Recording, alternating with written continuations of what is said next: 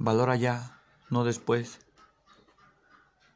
Las cosas y personas se valoran cuando se tienen, cuando se pueden disfrutarlas y amarlas,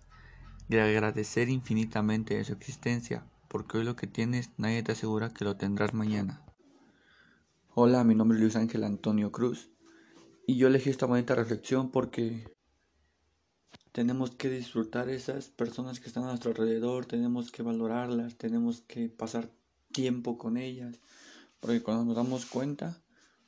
el día de mañana, como dice esta reflexión, ya no sabemos si van a estar con nosotros. El tiempo va pasando y pues tenemos que, que, valorar todo, tanto como el tiempo, las personas, las cosas. Es por eso que esta bonita reflexión me, me ha marcado en la vida, me ha, me ha gustado desde que la leí